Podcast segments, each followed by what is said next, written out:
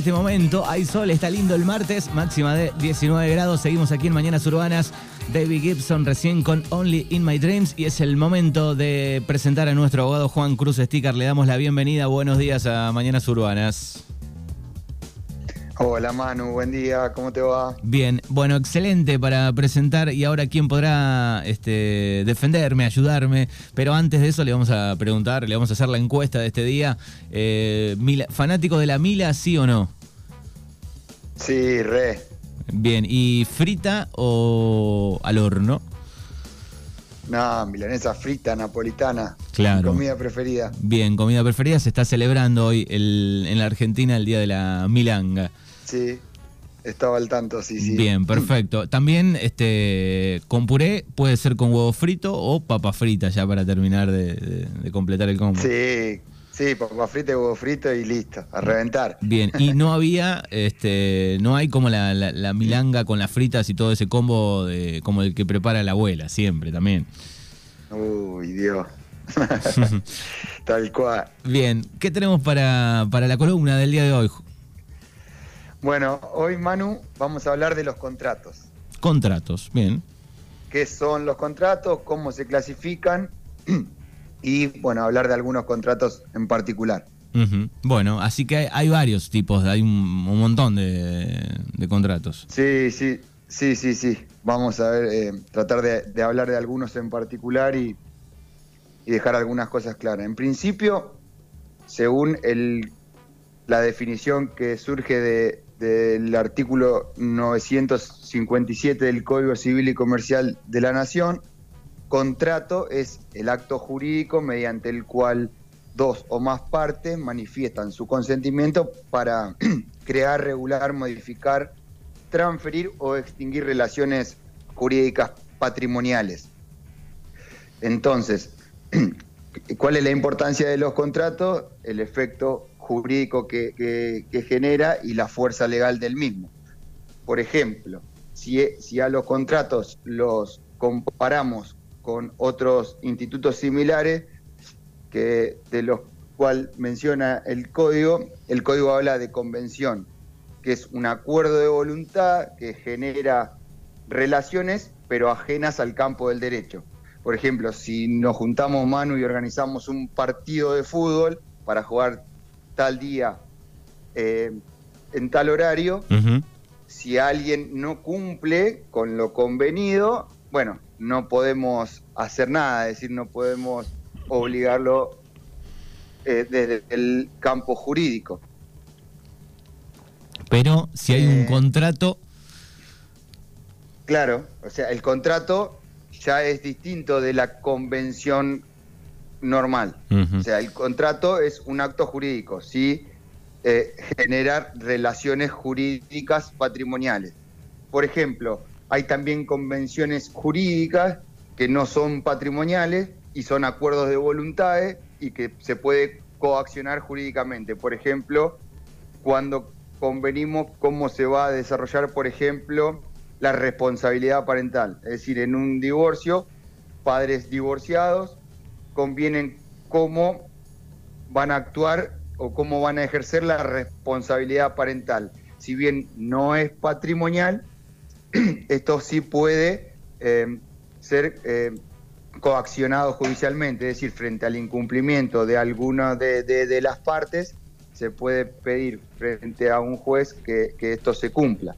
Y ahí estaríamos eh, hablando de convenciones jurídicas diferente de los contratos. ¿Por qué? Porque los contratos, como decíamos, son es un acto jurídico eh, que mediante el consentimiento genera relaciones jurídicas patrimoniales.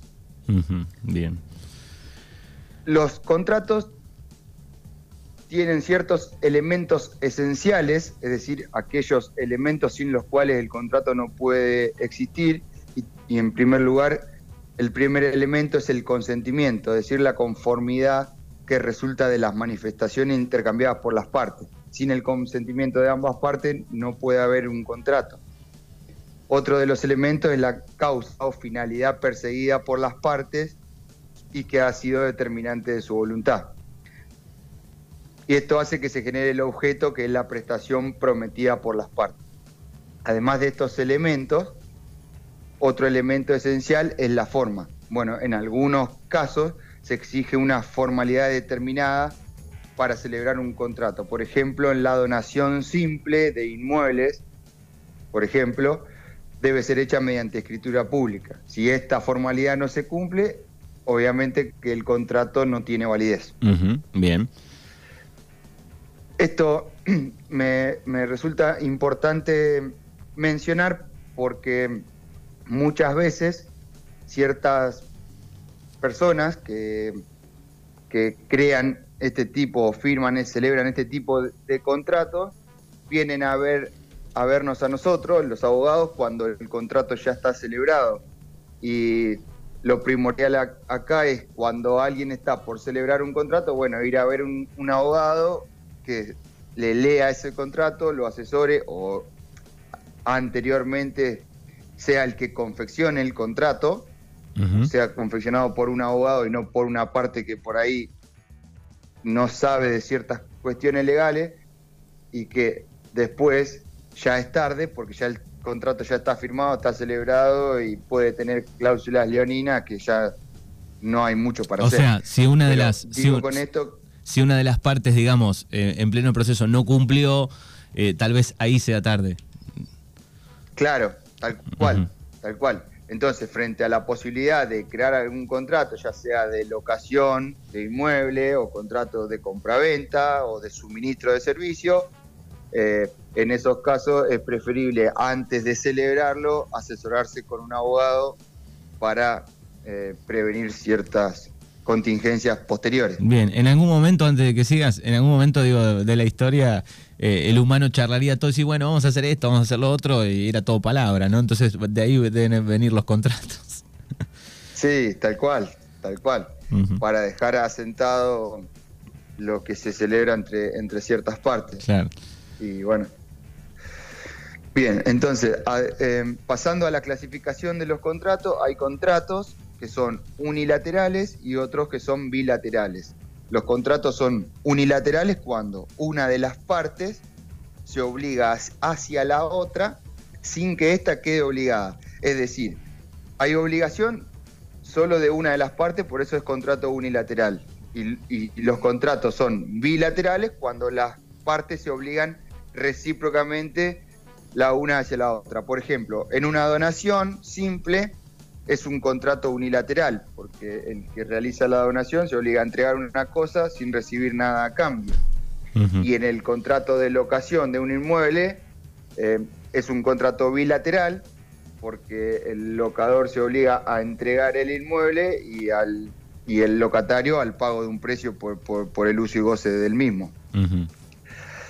Además, hay ciertos contratos que son a título oneroso y contratos a título gratuito. Los contratos son a título oneroso cuando las ventajas que procuran a una de las partes le son concedidas por una prestación que ella ha hecho o se obliga a hacer a la otra. Y son a título gratuito cuando aseguran a uno u otro de los contratantes alguna ventaja independientemente de toda prestación a su cargo. Lo mismo, contrato oneroso puede ser un contrato de locación y a título gratuito una donación. Después hay otra clasificación importante y que es la de contratos conmutativos y aleatorios. Los contratos a título oneroso, por ejemplo, son conmutativos cuando las ventajas para todos los contratantes son ciertas desde el momento de la celebración y son aleatorios cuando las ventajas o las pérdidas para uno de ellos o para todos dependen de un acontecimiento incierto. Por ejemplo, un contrato aleatorio es el contrato de seguro la obligación del asegurador nace únicamente en el caso de que se produzca el evento cuyo riesgo es objeto de cobertura. ¿Se entiende? Se entiende, hay un accidente, sucede, bueno, ahí estaría el ejemplo, ¿no? Vos claro, cuando vos contratás un seguro, lo haces eh, por un supuesto siniestro que podés llegar a tener en algún momento, pero puede que nunca lo tengas. Entonces, en ese caso, es un contrato aleatorio porque estás eh, bien, estás previniendo algo que todavía no sabes si, va a suceder. Bien. Además, también hay ciertos contratos que son formales, como decíamos hoy, que si no se cumple con la formalidad exigida por la ley, ese contrato no puede ser válido. Como por ejemplo, en la donación, si, alguien quiere donar un inmueble a otra persona, sea un pariente, un amigo o lo que sea, o un empleado, cualquiera sea el ejemplo, bueno, la donación exige que sea a través o mediante escritura pública y no así en un contrato privado entre partes. Bien. Además, hay ciertos contratos eh, celebrados por adhesión eh, a cláusulas generales predispuestas. Y estos contratos son, por ejemplo, los contratos de suministro de servicios públicos, donde vos te adherís a ciertos contratos y no eh, formás parte de, la confección del mismo. Es decir, cuando vos firmás eh, adherirte a cierto contrato, pero no formaste parte de, eh, de la creación del mismo. Para dejarlo eh, más claro, el contrato de adhesión es aquel mediante el cual uno de los contratantes adhiere a cláusulas predispuestas unilateralmente por la otra parte o por un tercero sin que el adherente haya participado en su redacción. Bien, yo acepto, acepto todo lo que dice este contrato y, me adapto, digamos, firmo. Esto, Sí, decime, mano. No, no, digo, eh, firmo el contrato, leo todas las cláusulas y acepto todo, pero yo no formé parte del armado. Digo, esto claro, no podés negociar, no podés negociar las cláusulas. o te adherís o no te adherís. Bien, yo firmo un contrato con, con, la línea de teléfono, por ejemplo, eh, claro. y bueno, me adapto a todo lo que dice ahí. Claro, claro. Y en este caso, en este tipo de contrato, hay que tener cuidado, porque por lo general estos contratos están llenos de cláusulas leoninas, es decir, cláusulas abusivas, porque como uno no puede eh, pelear por su derecho en la negociación del contrato, ya se adhiere a lo que ya está preestablecido, después puede llegar a generar algún abuso. Bien, o tener alguna cláusula abusiva. Claro, o el famoso letra chiquita, ¿no? En alguna cláusula hay alguna cosita en el contrato. Tal cual, tal cual.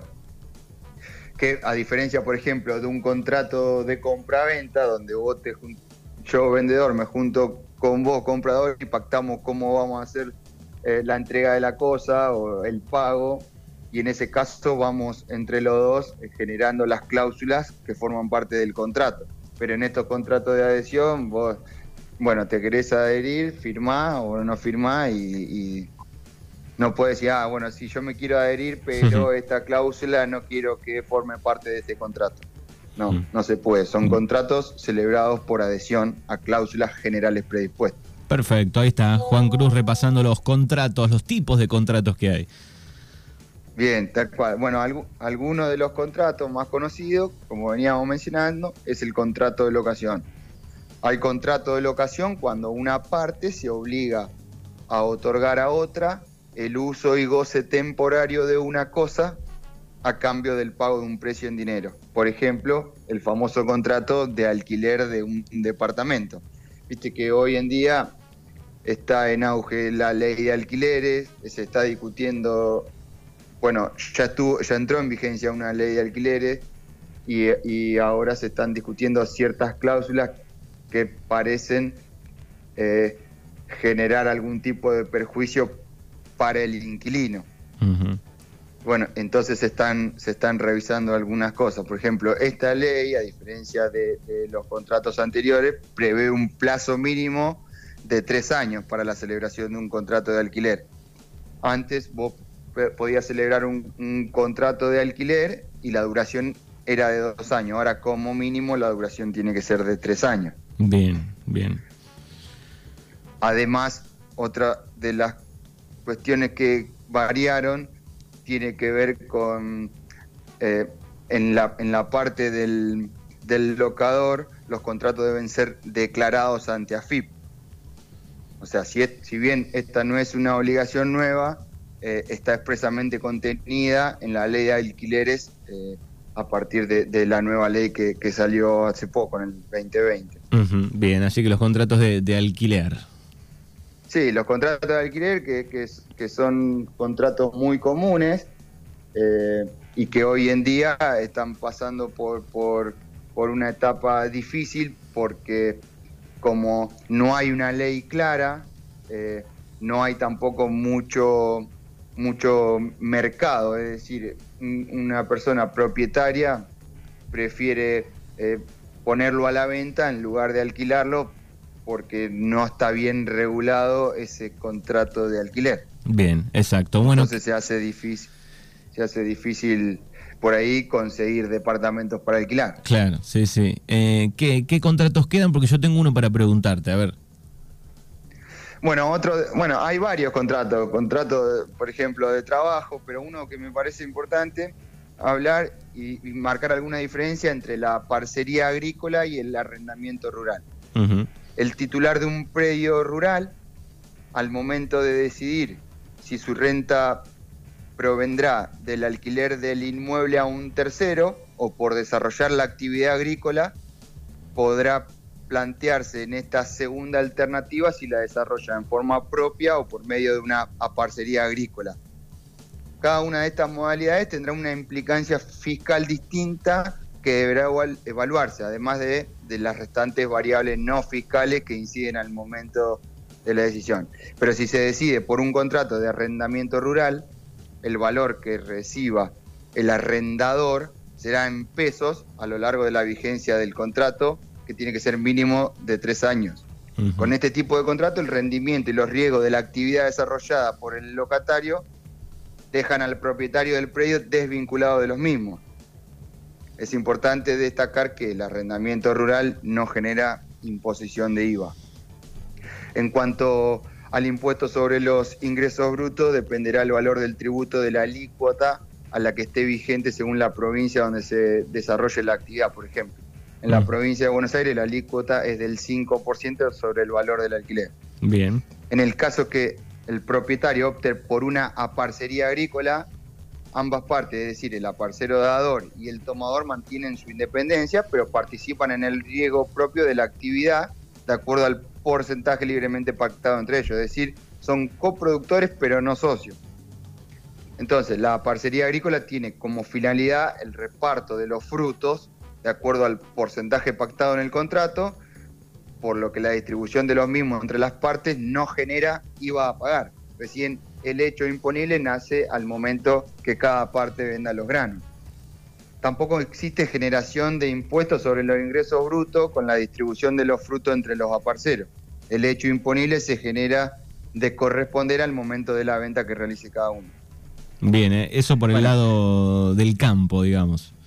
Claro, claro, que en la zona nuestra allá eh, es bastante común que, las tierras se, alquilen y se den...